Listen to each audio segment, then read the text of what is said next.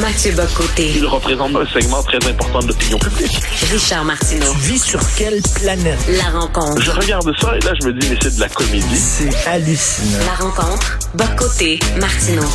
Alors, euh, Mathieu, dans ta chronique aujourd'hui, tu reviens sur une entrevue que Léa Clermont-Dion euh, a accordée à Stéphane Bureau sur son balado Contact.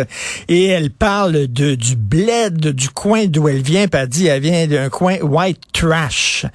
Et toi, tu dis, ben jamais elle aurait dit ça en parlant de black trash, par exemple, ou quelque chose comme ça. Comment ça se fait qu'on a le droit de critiquer, euh, de, de, de critiquer les blancs, mais pas les noirs, par exemple? En fait, c'est un entretien assez particulier où euh, je, reviens sur ce segment-là. Le reste n'est pas nécessairement intéressant, euh, pas du tout même. Mais ce segment-là est intéressant. Pourquoi? Parce qu'elle dit donc d'où elle vient? Elle vient de Rawdon et euh, elle prend la peine de prendre un accent en Rawdon comme si elle l'accent du coin sur le mode justement pour le blédiser. Et elle explique qu'il s'agit, je cite, d'un endroit qui est euh, sauvage. Euh, ensuite, elle nous explique que, pourquoi c'est sauvage. Parce que c'est un endroit où il y a des pistes de sable pour faire des concours de motocross. Et par ailleurs, c'est un endroit où euh, ben, la bibliothèque n'est pas particulièrement euh, municipale, pas particulièrement fournie. Donc, c'est un endroit globalement inculte. Et pour parler donc de Rawdon, tel qu'elle dit, elle dit que c'est un coin qui fonctionne selon le white, le white trash pittoresque. Alors, Bureau, bon intervieweur, répond euh, d'accord, mais euh, c'est pas un peu euh, un peu méprisant quand même ce propos-là. C'est-à-dire, est-ce que tu dirais, premièrement, tu es consciente que les de Montel lui demande est-ce que les, les, les ceux qu'on appelle les white trash aux États-Unis, c'est souvent des petits blancs déclassés qui sont qui vivent dans des roulottes et ainsi de suite. C'est une population assez abîmée. Donc, est-ce qu'on se permettrait d'avoir un langage racial? Ainsi pour parler de, n'importe quel autre groupe, et il demande est-ce qu'on pourrait dire black euh, black trash? Hmm. Et elle répond oh non non non non non bien sûr que non. Je suis d'accord, mais elle dit mais pourquoi? Et là, donc moi, ma chronique arrive à ce moment-là. Je dis c'est intéressant parce que cette séquence-là est révélatrice en fait de l'arrière-fond idéologique d'une bonne partie de nos élites médiatiques. Euh, Léa Clermont-Dion, c'est une militante, une documentariste euh, féministe très connue. Et, euh, et qu'est-ce qu'elle nous dit à travers ça? De spontanément, il lui est possible dans son esprit d'utiliser des insultes raciales pour parler de segments de la population, les blancs. Mais si on lui dit, mais il y a une possibilité de dire la même chose, imaginons si elle parlait, si quelqu'un parlait avec autant de sévérité de Montréal-Nord, par exemple, qu'elle parle de Rodden. Est-ce qu'on, en disant c'est black trash, par exemple, eh bien, on condamnerait, toi, moi, d'autres, en disant que c'est inacceptable. Pourquoi est-ce que ce l'est pour... Euh, pour cet endroit.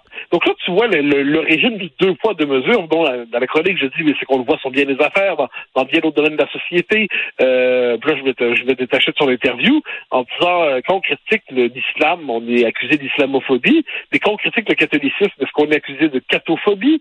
Euh, quand un homme se voit refuser son un poste parce qu'il est noir en tant que noir, dont on voit du racisme là-dedans, évidemment, mais quand un homme s'est refusé un poste Mhm. en tant que blanc, parce qu'il est blanc. Ça, c'est des politiques de discrimination positive, comme on a vu à l'Université Laval récemment. Mais là, on refuse d'appeler ça du racisme. Donc, quel est le fonctionnement de cette logique de poids, de mesure?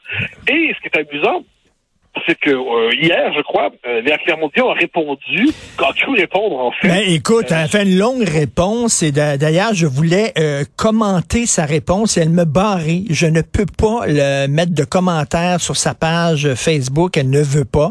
Euh, bonjour, la diversité d'opinion. Mais cela dit, euh, elle dit que tu lances ta meute contre elle et que tu l'attaques. Et comme... Puis là, elle prend bien sûr la position de victime, le, le, le, grand puissant Mathieu côté qui lâche sa meute contre moi, comme si tu n'avais pas le droit d'émettre la moindre critique face aux propos qu'elle a tenus. Ben alors, il y a deux choses. Premièrement, elle ne revient pas du tout sur le propos que je tiens. Qui, qui, je la cite. Je me contente de la citer et de commenter. Donc ça, et elle laisse croire, bon, que je... En fait, c'est une drôle de manœuvre. C'est plutôt comique. Je t'avouerai, quand j'ai vu ça, je me suis dit, mais mon Dieu, que ça manque de subtilité. Donc, qu'est-ce qu'elle dit? Elle se présente comme la victime d'une entreprise d'intimidation, mieux connue sous le nom d'une critique de son propos. Et elle dit, je lance ma meute contre elle. Ben, j'ai pas l'impression particulièrement de lancer une meute quand j'écris une chronique. mais qu'est-ce qui se passe au même moment? Alors là, de son côté, sur Instagram, sur Facebook et ailleurs. Alors là, cela dit, tout ce, le, le, le, progressisme mondain se ligue sur le mode pour alors là pour m'attaquer mais très sévèrement me traite de raciste euh, euh, de par exemple de manière assez violente même et là elle like les statuts elle like les statuts on m'insulte grossièrement. Donc elle m'accuse d'avoir fait une attaque à Dominem alors que je me suis contenté de critiquer son propos en plus d'ajouter dans le papier j'ajoute que quand Stéphane Bureau l'a repris elle a dit ah oui ben effectivement je devrais pas dire ça donc je prenais la peine de dire que elle avait cherché à s'amender et là elle ne revient pas du tout sur son propos et cherche à faire une forme de, de scandale dans le scandale. C'est-à-dire, finalement, lorsqu'on critique le progressisme mondain aujourd'hui, eh bien, c'est vu inévitablement comme un discours haineux, une tentative d'intimidation. Et c'est là que ça devient intéressant, parce que dans le petit milieu progressiste, hier, peut-être aujourd'hui aussi, mais là, ça devenait le post à liker. Appelons ça comme ça. C'est là pour montrer qu'on était dans la communauté des vertueux, tel liker ça. Et là, bien des gens, puis j'ai eu quelques échos là-dessus, ils ont lu son, son entrée Instagram ou Facebook sans prendre la peine de lire le texte auquel ça faisait référence. C'est formidable. Donc là, ben c'est une manière finalement de se victimiser doublement. Donc déjà euh, qu'elle euh, elle sortait plutôt abîmée quand même de son interview avec euh, avec Bureau, eh la manière de reprendre la main finalement, c'est de laisser croire que noter simplement publiquement l'existence de son propos et le questionner, ce serait de l'intimidation. Ça nous ramène à quel point, ça j'ai souvent eu l'occasion de le, dire, euh, le progressisme fonctionne aujourd'hui comme ça, c'est qu'il considère que quand on critique son discours, sa vision, c'est inévitablement du euh, des propos haineux, c'est un propos inacceptable, c'est un propos scandaleux, et, euh, et c'est assez fascinant de voir finalement que la remise en question d'un point de vue, puis elle n'est pas la seule à fonctionner ainsi, c'est vu justement comme une tentative d'intimidation. Et là, il y a aussi, par ailleurs, c'est assez drôle, il y a Kim Lizotte, si je ne me trompe pas, euh, qui intervient en faisant, euh, en m'attaquant, en disant il est bien, alors plus en plus c'est un vocabulaire qui me semble un peu étrange, il dit il était temps qu'une personne blanche me call out. Alors, je note que, je note premièrement Kim Lizotte, donc, racialise ses propos. C'est-à-dire, pour elle, la couleur d'une personne compte quand vient le temps de dire, euh, de critiquer quelqu'un d'une manière ou de l'autre. Donc, elle tombe, aussi, hélas, dans les préjugés raciaux. Et ensuite, de me call out. Bon, ben, ça, pour le reste, je lui laisse euh, ce vocabulaire qui me semble, qui me semble appartenir à la publicité récente de la CAC sur la sur l'anglicisation du français au Québec. Et c'est pas la seule, hein. Et là, c'est parce que c'est toujours le même discours.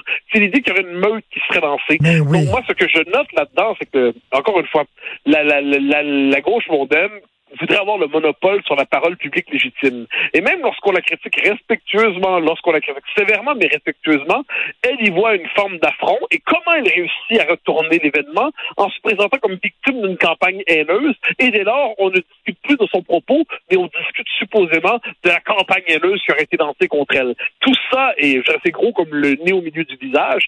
Ça en est plutôt drôle, en fait une démonstration de manière amusante de ce que j'ai, ce quoi j'ai l'occasion décrire et très souvent, mais il n'en demeure pas moins que c'est ainsi qu'on cherche à faire oublier, ce qu'a fait Léa Clermont-Dion, dis-je, euh, qu'elle a parlé de Radon en disant que c'était du white trash pittoresque, euh, sauvage, où les bibliothèques sont encore et où il y a des concours de de motocross et de piste de sable. Euh, comment dire, comment dire, si elle parlait avec une, de, la même manière. Ah, j'ajoute, elle dit pourquoi elle parle comme ça dans cet endroit-là, mais parce qu'elle a été apparemment persécutée là-bas. Elle aurait été, euh, on aurait été intimidée tout ça.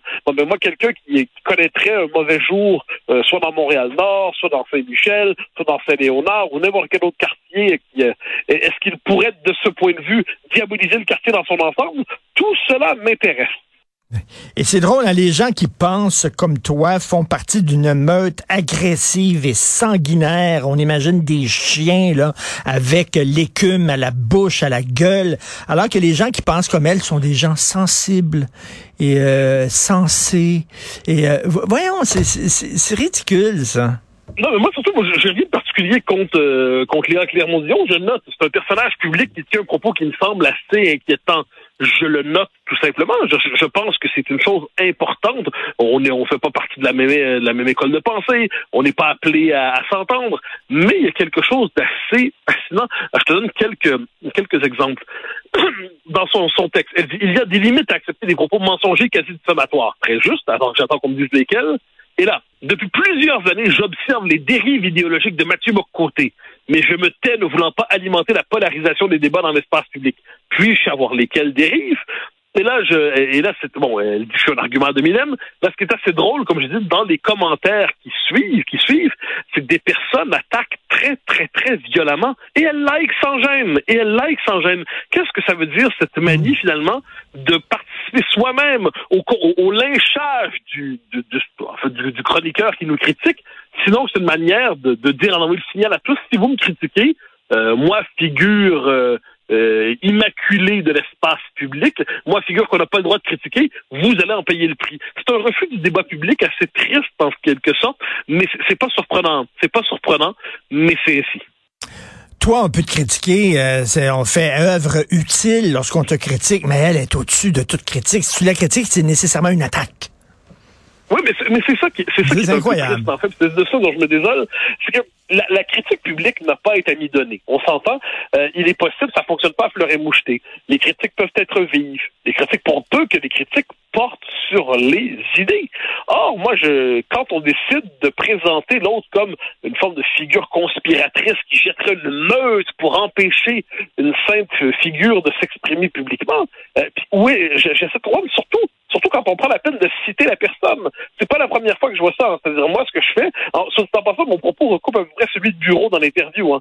Bureau lui fait remarquer la signification de ses propos, et moi, je fais la même chose en développant un peu, plus. Alors, je, me demande dans quelle mesure est-ce qu'elle reporte cette extrême sévérité, ce qu'elle dit à mon, sujet, est-ce qu'elle pense la même chose de Stéphane Bureau, qui lui a fait remarquer la même chose que je lui fais remarquer? Euh, ou est-ce que c'est moins payant peut-être symboliquement d'attaquer Stéphane Bureau que d'attaquer Mathieu Boccoté. J'en sais rien. Moi, j'ai la plus grande estime pour Stéphane Bureau, puis je pense qu'il ne mérite aucune attaque, mais je note que pour avoir tenu les mêmes propos, eh bien, dans un cas, on lance la charge, et dans l'autre, eh bien, on se dit, ah, peut-être est-ce que j'étais trop loin, je n'en sais rien. Mais comme je te dis, cette histoire n'est intéressante que parce qu'elle est révélatrice du fait que quand le, le parti de la vertu autoproclamée se sent mmh, fragilisé mmh. parce qu'on prend la peine de le citer et de noter publiquement ce qu'il dit, il prétend qu'on lance contre lui une campagne haineuse. Et là, la rumeur dans le petit milieu, c'est oh là là, Léa Clermont-Dion était victime d'une campagne haineuse de la part du grand méchant Mathieu Boccoté. Elle a été la cible ça, Boccoté a été trop loin et tout ça. Mais jamais le sujet, ce ne sera les propos de Léa Clermont-Dion, ce sera mmh. l'auto-victimisation dans l'espace public pour éviter justement qu'on puisse discuter des propos qu'elle a mmh. tenus. C'est connu, c'est connu, mais euh, là, on en a une démonstration en direct depuis 24 heures. Tout à fait. Elle était claire. Elle a tenu ces propos-là, puis elle a dit, j'aurais jamais dit ça euh, concernant un quartier de Noirs. Voilà. Alors, tout est dit. Merci beaucoup, Mathieu. On se reparle demain, Mathieu Bocoté. Bye bye.